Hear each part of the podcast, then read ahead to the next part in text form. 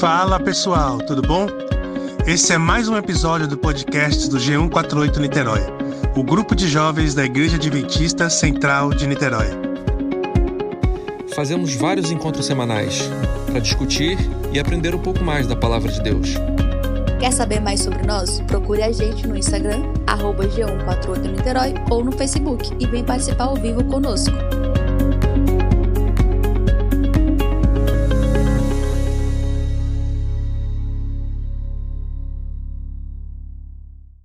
É isso aí, galera. Mais um estudo dos eventos finais do livro de Ellen White. Hoje começando um novo capítulo, capítulo 9, Leis Dominicais. O desafio de Satanás. Deus denuncia a Babilônia porque ela tem dado a beber a todas as nações do vinho da fúria da sua prostituição. Deus fez o mundo em seis dias e descansou no sétimo, santificando esse dia e separando-o de todos os outros como sagrado à sua própria pessoa, para que fosse observado por seu povo durante todas as suas gerações. Mas o homem do pecado, exaltando-se acima de Deus, assentando-se no templo de Deus e ostentando-se como se fosse o próprio Deus, cuidou em mudar os tempos e a lei. Esse poder, desejando provar que não somente era igual a Deus, mas estava acima de Deus, mudou o dia de repouso, colocando o primeiro dia da semana onde deveria estar o sétimo e o mundo protestante tem admitido que esse filho do papado seja considerado santo. Na palavra de Deus, isso é chamado de, de sua fornicação. Durante a dispensação cristã, o grande inimigo da felicidade humana fez do sábado do quarto mandamento objeto de ataque especial. Satanás diz: Eu atravessarei os propósitos de Deus. Capacitarei meus seguidores a porem de lado o memorial de Deus, o sábado do, o sábado do sétimo dia. Assim, mostrarei ao mundo que o dia abençoado e santificado por Deus foi mudado. Esse dia não perdurará na mente do povo. Apagarei a lembrança dele. Porém, em seu lugar, um dia que não leve as credenciais de Deus. Um dia que não seja um sinal entre Deus e seu povo. Levarei os que aceitarem esse dia a porem sobre ele a santidade que Deus pôs sobre o sétimo dia. E aí, alguém comentar esse trecho? Porque aqui fala basicamente aquilo que a gente meio que já sabe, né? Sétimo dia com com o primeiro, né, que muitas pessoas adoram. É, eu acho que o texto está bem claro, né? Satanás está falando que vai mudar e é isso aí, não tem muito mais. Bem, bem, bem claro o que o texto tinha a dizer. Então, seguimos. O sábado, o grande ponto em litígio. Na batalha a ser travada nos últimos dias, estarão unidos, em oposição ao povo de Deus, todos os poderes corruptos que apostataram da lealdade à lei de Jeová. Nessa guerra, o sábado será o grande ponto em litígio, pois no mandamento do sábado o grande legislador se identifica como o Criador dos céus e da terra. Certamente guardareis os dois sábados, diz o Senhor, pois é sinal entre mim e vós, nas vossas gerações, para que saibais que eu sou o Senhor que vos santifica. Alguns procurarão colocar obstáculos no caminho da observância do sábado, dizendo: Não sabemos que dia é o sábado mas parecem saber quando chega o domingo, e têm manifestado grande zelo em fazer leis impondo sua observância. Eu vou seguir para o próximo. Acho que tem um pouco de ligação. O movimento da lei dominical na década de 1888. Por muitos anos temos esperado que seja promulgada uma lei dominical em nosso país. E agora que o movimento está precisamente diante de nós, perguntamos: o que nosso povo pretende fazer neste sentido? Devemos buscar de modo especial a Deus, pedindo que agora sejam concedidos graça e poder a seu povo. Deus vive, e não cremos que chegou plenamente o tempo em que ele queira que nossas liberdades sejam restringidas. O profeta viu quatro anjos em pé nos quatro cantos da terra, observando seguros os quatro ventos da terra, para que nenhum vento soprasse sobre a terra, nem sobre o mar, nem sobre árvore alguma. Outro anjo, que subia do nascente do sol, gritou para eles, dizendo: Não danifiqueis nem a terra, nem o mar, nem as árvores, até selarmos em suas frontes os servos do nosso Deus. Isso aponta para a obra que temos de fazer agora: clamar a Deus para que os anjos segurem os quatro ventos, até que sejam enviados missionários a todas as partes do mundo. Tenham proclamado a advertência acerca da obediência à lei de Jeová. Eu achei duas coisas aqui interessantes, um em cada trecho. No primeiro, né, que fala que, que as pessoas realmente já ouvi, já ouvi histórias de pessoas que falam: "Ah, mas quando que é o sábado?" Porque sempre tem esse negócio de que ah, o sábado que os judeus guardavam não é o sábado que é de agora, tem que fazer um cálculo para saber em qual dia que cai o sábado. Já ouvi muito isso. Mas é exatamente fala aqui, mas parece exatamente saber o dia que o, o domingo cai. E em relação ao outro trecho, é que ela fala aqui, né, que ela para ela estava bem perto o tempo, né? Mas que isso era uma prova de que a gente deveria fazer alguma coisa e não ficar esperando que isso acontecesse, sim orar e clamar para que Deus conseguisse enviar mais trabalhadores, né? Igual aquela aquele pedido que Jesus faz que a gente tem que a colheita é grande, né? A seara é grande, então a gente tem que pedir para Deus mandar mais trabalhadores. Exatamente esse é o nosso papel nesses últimos tempos. É, não tem jeito. Toda vez que fala que Ellen White diz que está nos últimos tempos, está para acontecer, ela acha que não demora muito, eu fico pensando, há mais de 100 anos atrás, não tem jeito, eu sempre penso nisso, há mais de 100 anos atrás, ela já achava que a coisa estava perto do final. Então, a gente hoje em dia está muito mais próximo do, do, do tempo ainda uh, de, de, de tudo acontecer. Nesse trecho aí que, que a Paty comentou, é, me fez pensar é, a Paty falou, né, que a gente tem que orar para que Deus envie mais, é, mais pessoas para trabalhar na Seara. Mas antes de pensar em mais pessoas, que eu seja, né, essa pessoa que vai trabalhar também, né?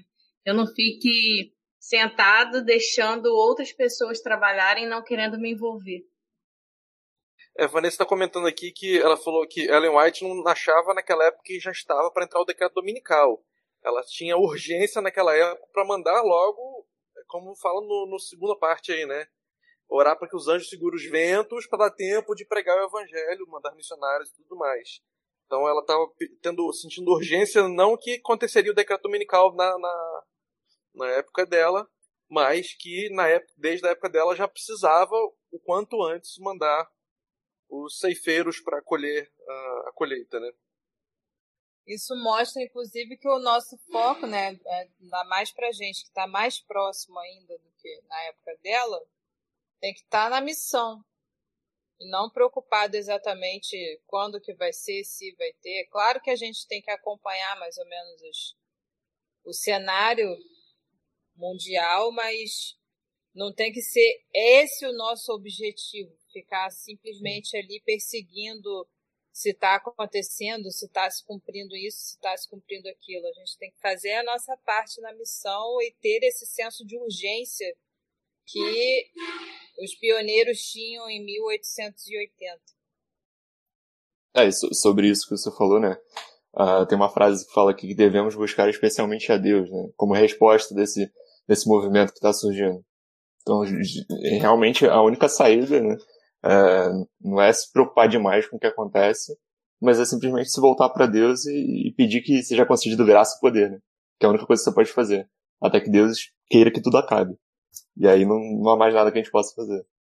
É, a gente já comentou isso no, no último PG, que assim, não, não é à toa que Ellen, Deus inspirou Ellen White para poder escrever essas coisas, do que aconteceria no final e tudo mais. O próprio Jesus falou para seus discípulos é, os sinais que estariam acontecendo. Mas Jesus também não se focou nisso, né? Ele focou em ir de pregar o evangelho, era a principal missão dele. Então, assim, acho que é importante a gente saber o que vai acontecer, entender e ficar atento, mas não ser o que ocupa mais a nossa mente nesse momento, né? Não devemos perder muito tempo com isso. A gente deve usar nosso tempo para levar o evangelho. Deus ele quer usar nós, né, que somos, que conhecemos a verdade, né, para poder proclamar as pessoas sobre isso, sobre conhecer a respeito do sábado, guardar o sábado. E, e aí, é, acredito eu, eu faço uma correlação aqui com o Éden, né? No, no princípio. No princípio, Deus pediu para que obedecesse a ele, para que não comesse da árvore do bem e do mal, né? Conhecimento do bem e do mal. E hoje em dia ele pede para que a gente guarde o sábado. Então, é, em respeito a ele, nós temos que guardar e não desobedecer, porque podemos sofrer consequências com isso, né?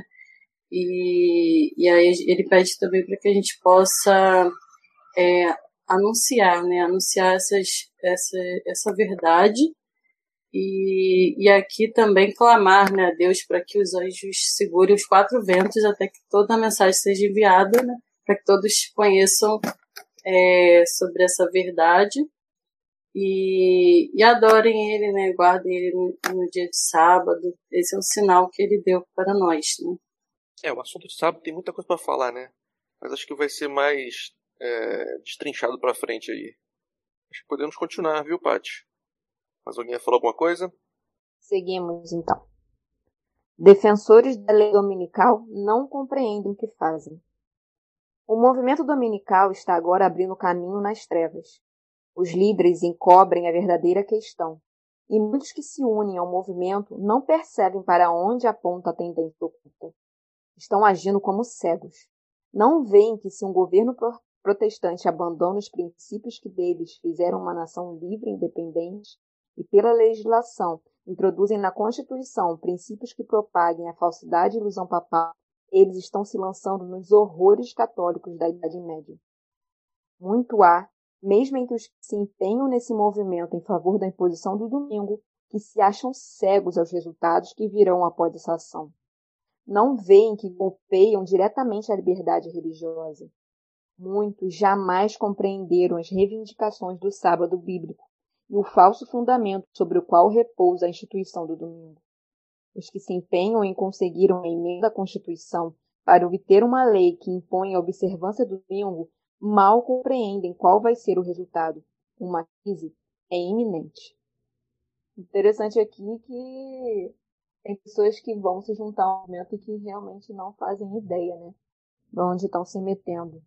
Que é, é uma coisa muito louca, porque os Estados Unidos né, teve independência, se, se firmou como uma nação que sempre buscou pela, sempre lutou pela liberdade religiosa e vê que uma, essa nação justamente aqui mais lutou, onde, mais, onde recebe mais refugiados, pessoas que são perseguidas e vai se tornar de certa forma uma perseguidora, vai, vai ser a, a nação que vai dar o aval para que volte como se fosse a Idade Média, né? a idade da perseguição, uma idade, uma idade tão, tão de trevas. Isso é algo muito louco.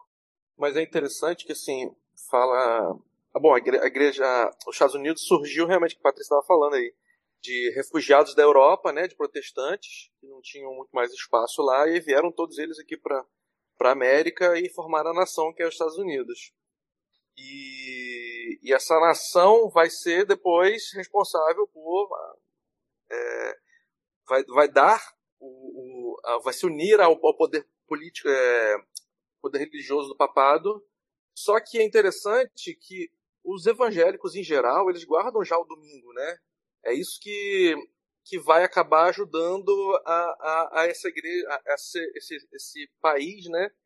É, acabar juntando nesse, nesse ponto que para eles não é difícil. Todos, a maioria da, da, da dos, quer dizer, antigamente era, os americanos eram protestantes, né?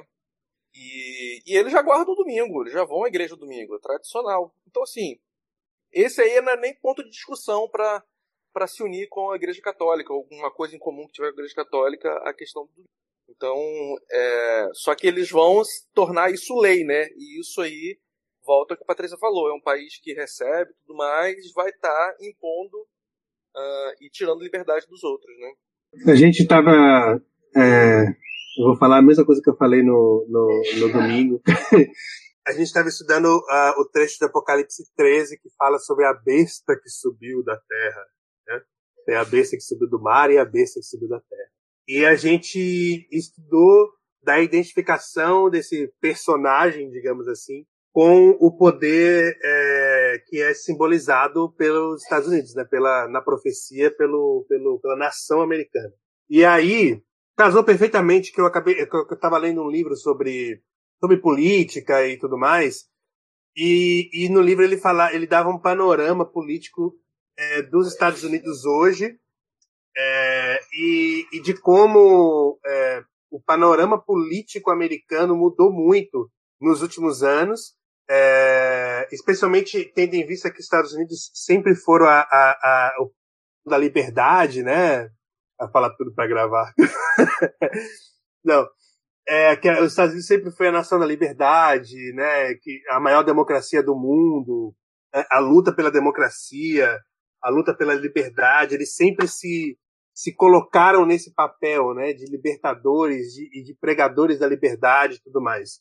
E, e de como isso foi mudando. É, é, é, com, primeiro, como isso, na verdade, no começo, não foi completo, é, porque na realidade eles só atingiram esse status a partir da década de 60, que foi quando realmente todas as pessoas tiveram direito a voto, porque até a década de 60 o voto dos negros, por exemplo, era tão dificultado que era como se eles não tivessem é, direito a voto.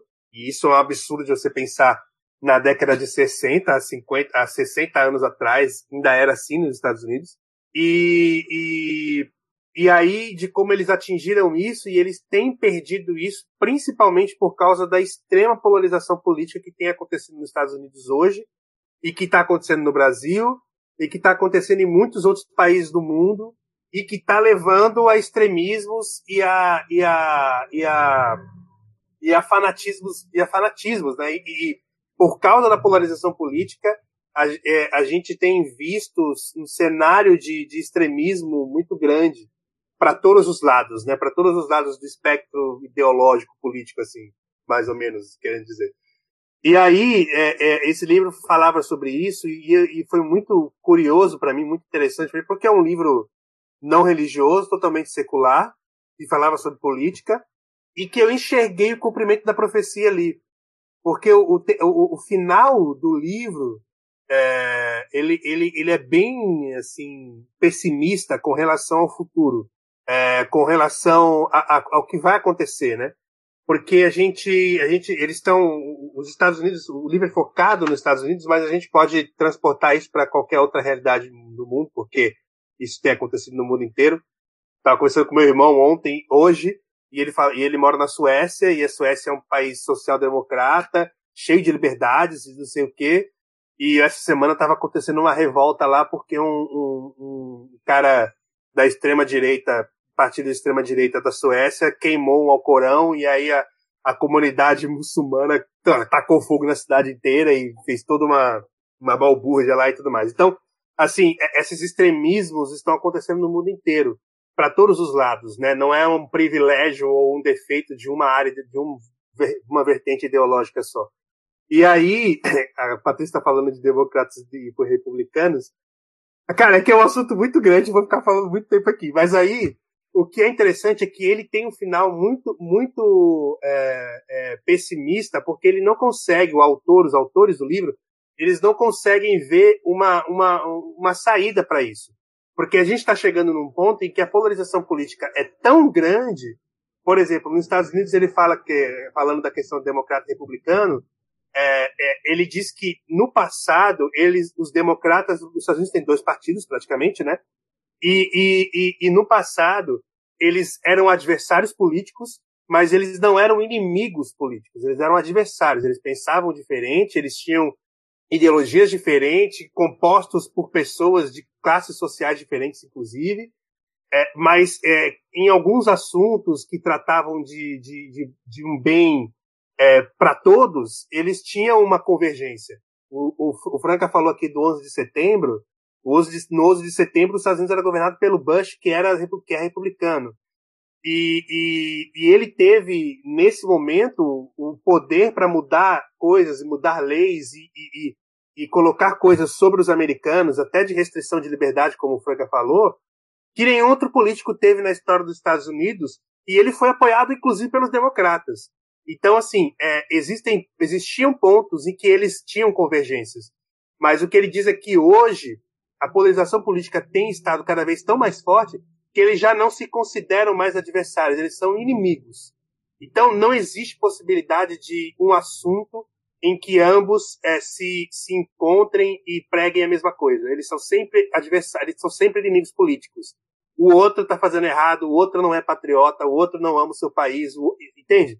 E isso acaba acontecendo é, não só lá, e é, talvez seja um privilégio dos Estados Unidos, que os Estados Unidos sempre foi muito é, é, influente, né? Sempre influenciou o mundo, os outros países. A gente tem uma e, e talvez acho que é por isso que eu tenho certeza de que essa profecia, quando ela fala que os Estados Unidos é essa, essa, é essa, é essa força, porque eu não consigo imaginar, por exemplo, a gente sabe que a China talvez hoje seja, seja economicamente até mais forte do que os Estados Unidos.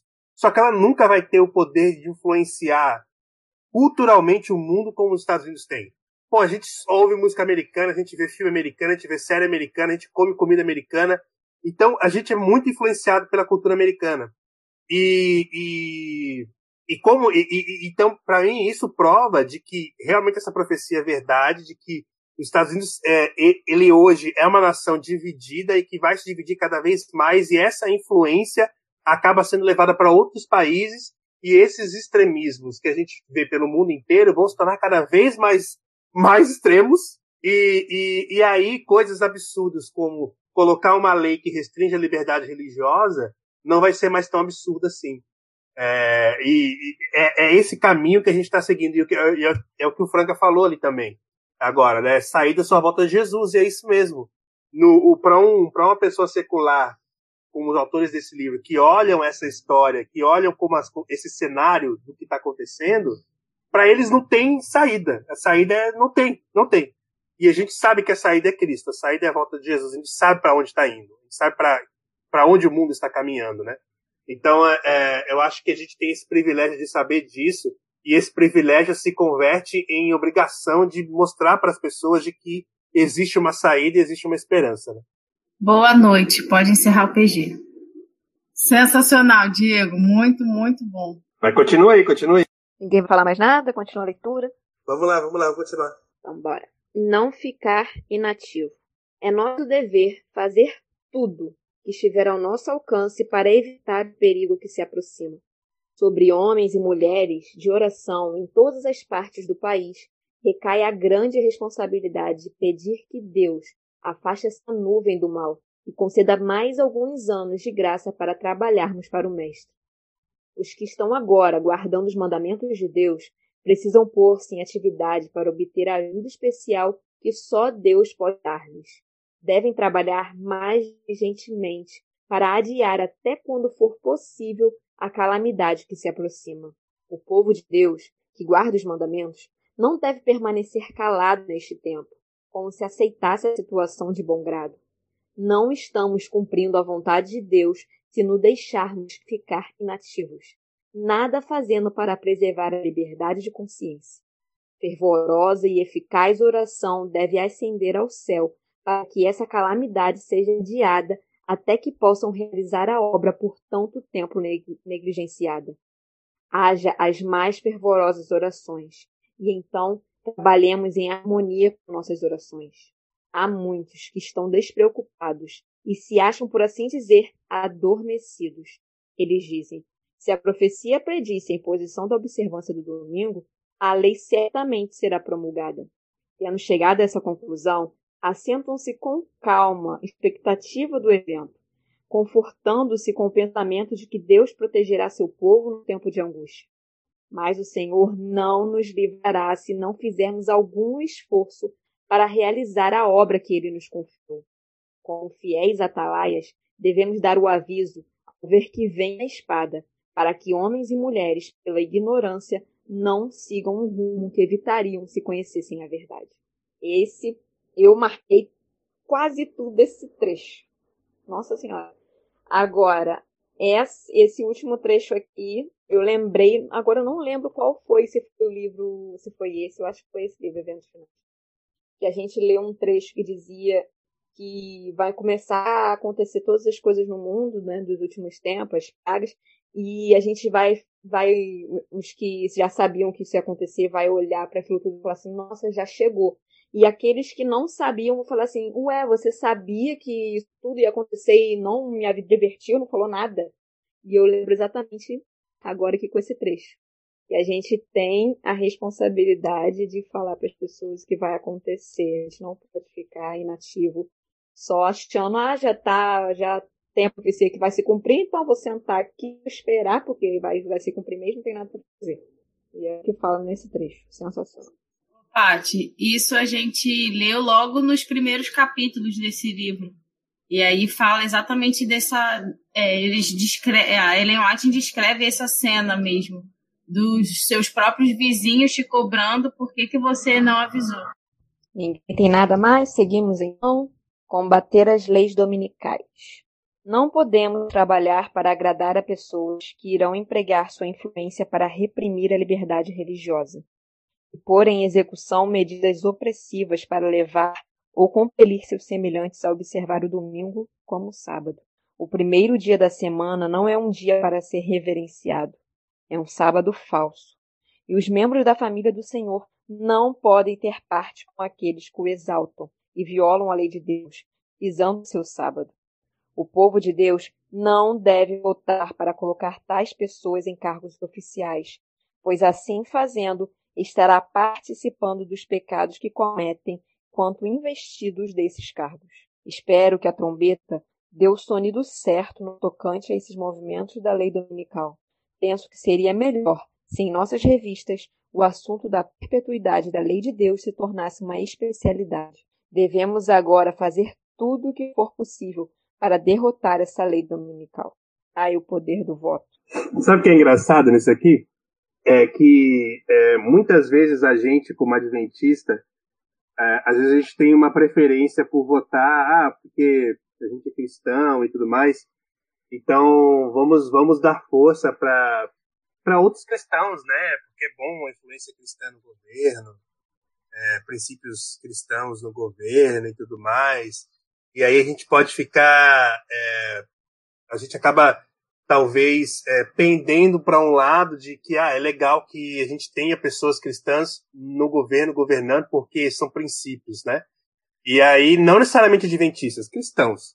É, só que às vezes, talvez a gente e aí Ellen White está falando aqui, eu, ela falou isso e eu lembrei disso. Cadê onde está? É, o povo de Deus não deve votar para colocar tais nomes em cargos oficiais, pois assim fazendo são participantes dos pecados que eles cometem enquanto investidos nesses cargos. Ela está falando especificamente da questão do domingo, né? E aí eu fico pensando que nós, como adventistas do sétimo dia, do sétimo dia, nós somos uma minoria dentro do cristianismo. Nós somos uma minoria. É, essa minoria que guarda o sábado ela está restrita a gente, talvez os batistas do sétimo dia e outros poucos. Eu tenho certeza que essas leis dominicais elas não vão ser promulgadas por pessoas ateias. Elas não vão ser promulgadas por pessoas que não acreditam em Deus. Elas vão ser promulgadas por cristãos que não guardam sábado, mano. Isso é óbvio. E aí, eu acho que a gente não. não tô falando também que a gente tem que colocar no, no, no, no do governo pessoas que não acreditam em Deus ou que não sejam cristãos. Não é isso. Mas eu acho que a gente tem que pensar é, melhor e, escolher, e pensar bem em quem a gente escolhe, porque só o fato da pessoa ser cristã não é, é, é passaporte ou, ou, ou, ou, símbolo de bondade ou quer dizer alguma coisa, entendeu? Porque no fim dos tempos, aqueles que a igreja verdadeira, e o Apocalipse fala isso, e a Bíblia, e, e Ellen White fala isso, a gente vai ser perseguido por cristãos. O, o, a igreja verdadeira, remanescente, a igreja verdadeira vai ser perseguida por falsos cristãos. O, o, falso profeta. Quando ela fala lá do, do, do, da besta que subiu da terra, são a, a outra besta também. É, são cristãos que vão estar perseguindo cristãos verdadeiros. Então a gente tem que pensar direito e, e pensar que ah, só porque é cristão tem um passe livre. Não tem, não. A gente precisa avaliar é, as questões daqueles que nos representam politicamente, não só por isso, mas também olhando todo o, o, o, o olhando, como é que fala? Vendo o quadro por completo, não só de um lado.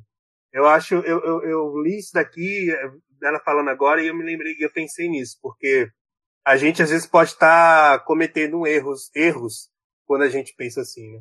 Muito bom esse pensamento que você trouxe, porque me fez questionar e pensar é, qual o meu comportamento quando um outro cristão adventista, especificamente, se candidata. Porque eu, eu, eu faço uma investigação na vida da pessoa muito maior do que qualquer outra pessoa eu coloco aquele, aquele, aquele irmão meu, que seria meu irmão de fé, é, num, num julgamento, numa corte de julgamento muito, muito maior do que eu faria com qualquer outra pessoa. E aí eu crio argumentos para não votar no cara. Não, o adventista, quando tem um adventista na política, você já pensa, ih, meu Deus, vai. É. Vai, vai, vai, vai se converter pro mal. Pois é. É, e aí, assim, a gente começa a questionar, a questionar, qual é o objetivo do cara, o que, que ele pensa, e blá, e bluff, e pensa num monte de coisa.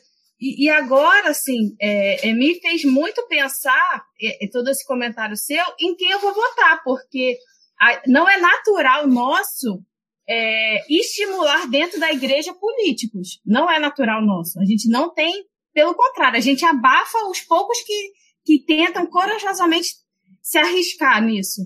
E aí eu falei, não posso votar no ateu, não posso votar no outro cristão. Vou votar em quem? Vou anular meus votos daqui para frente. Então, assim, eu fico, a gente fica numa sinuca de bico e se coloca numa sinuca de bico tão grande que eu não sei agora como me posicionar dentro dessa questão, desse assunto. E, e o pior é que esse trecho, esses trechos que a gente está lendo de Ellen White, ela, se, ela coloca a gente numa posição de que eu não posso votar nisso aqui, não posso votar nisso aqui, mas eu tenho que votar, porque eu tenho que, que assim, ela está falando aqui, até nesse trecho que a, que a Paty leu agora, que ela falou que marcou várias coisas, ela fala que a gente tem que se, a gente tem que se pronunciar, a gente não pode ficar quieta, que o povo de Deus, se guarda não deve permanecer calado nesse tempo como se aceitássemos a situação de bom grado. A gente tem que falar, a gente tem que votar, a gente tem que exercer essa, esse, esse, esse direito e essa influência. Agora, em quem e como? Aí, mano. Porque tem horas que parece que não tem opção, né? Diego, a discussão tá boa, hein? Tá todo mundo refletindo, não quer nem comentar. Eu acho que. Fazer um comentário rapidinho. Né? Eu acho que, em relação à política, a gente pode correr dois riscos, né? Ou achar que a política é capaz de resolver todos os nossos problemas, e nesse caso, quando a gente fala de, de eventos finais, de decreto dominical, a gente sabe que vai ser um cenário de de, né, de imposição política e tal. Mas a gente não pode esquecer que a, a, principal motivação e transformação do mundo é pelos nossos atos pessoais. Então, apesar de a gente tentar, tentar fazer o nosso melhor, né, e votar e tal, mas é, a gente não tem todas as informações possíveis, a gente não sabe todas as coisas que vai acontecer, né? Então, o, o nosso papel principal, a nossa atuação principal é na nossa vida pessoal e, na, e quem está perto da gente. Então, ela fala aqui, né, de você falar do, do, das coisas que vão vir, dos avisos e tal. E é isso que, que mais importa, né? E isso, obviamente, vai tomando proporções maiores.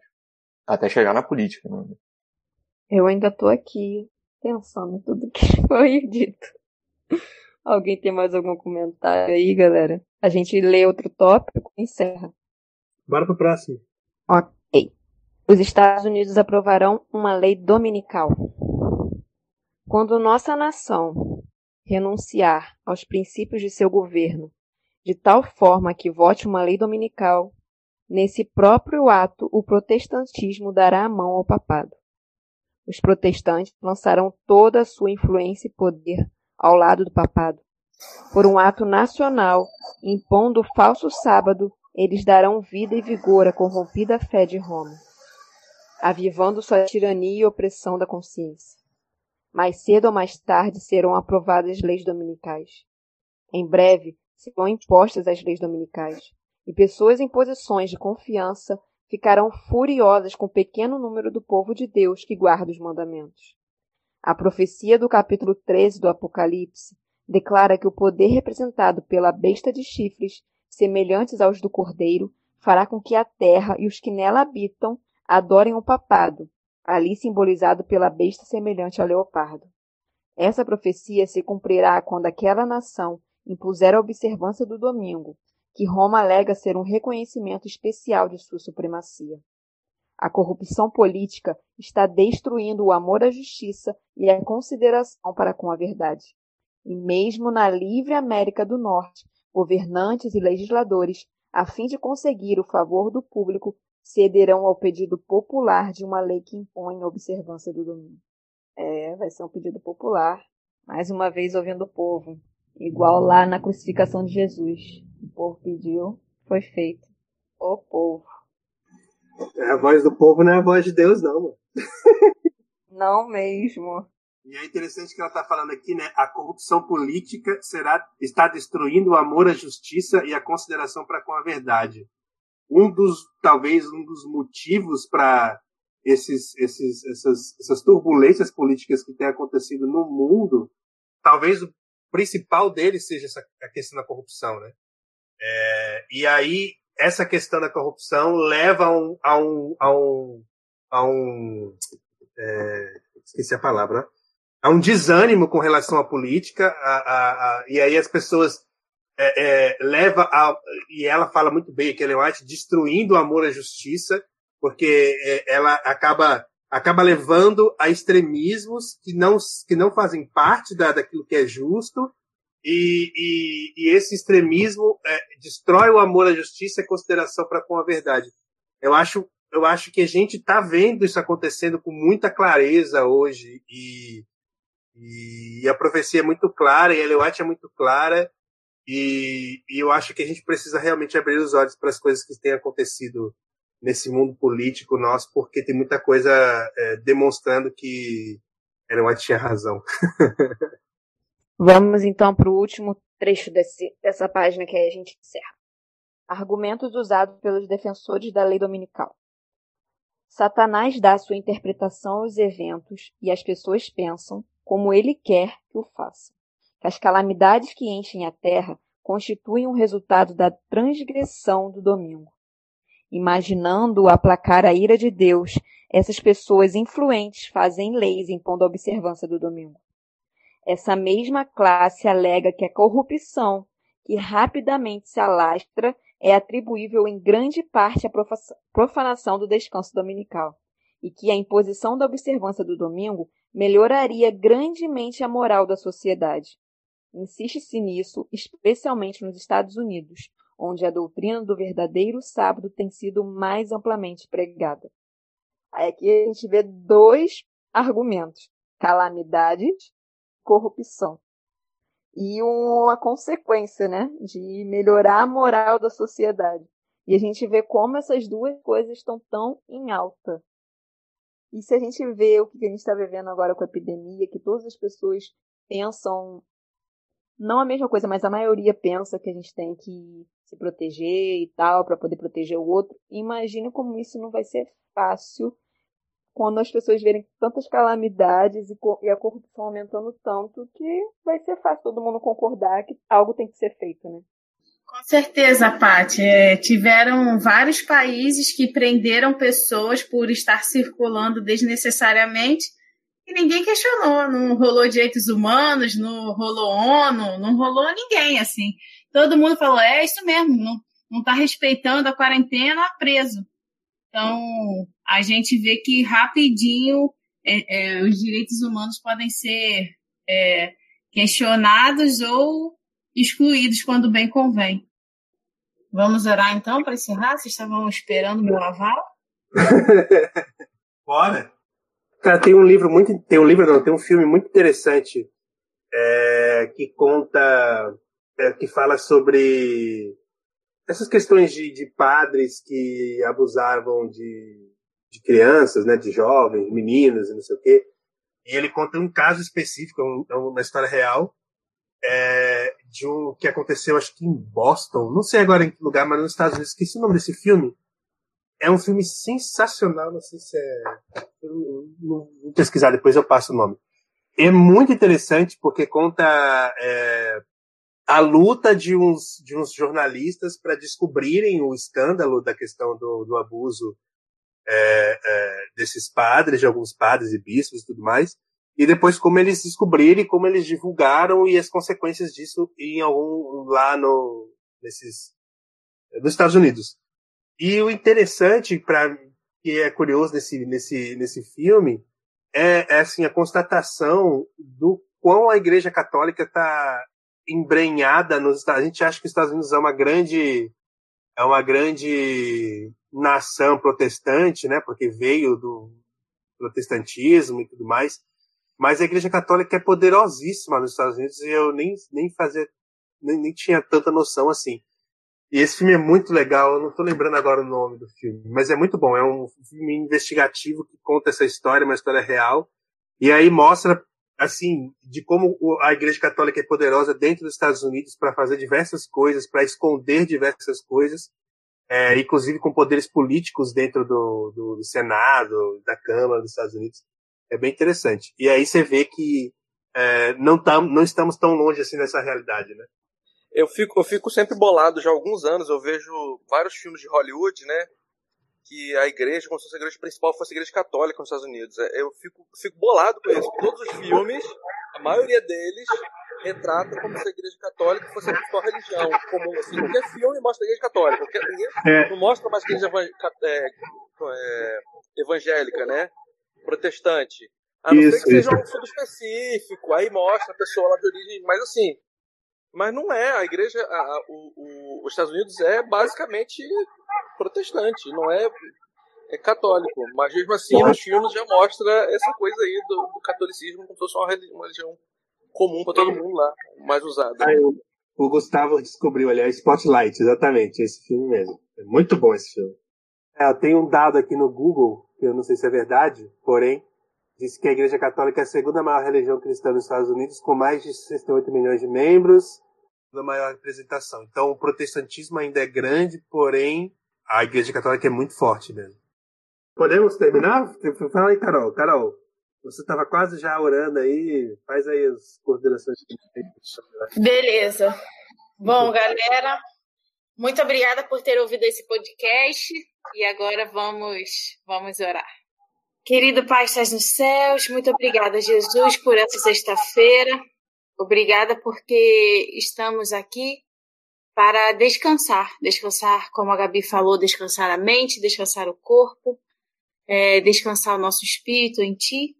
Nos ajude para que essa, essa, esse final de semana seja além de um descanso físico, mas seja também um momento de reconexão é, para que a gente se conecte mais contigo e também que a gente consiga levar outras pessoas a se conectarem contigo também.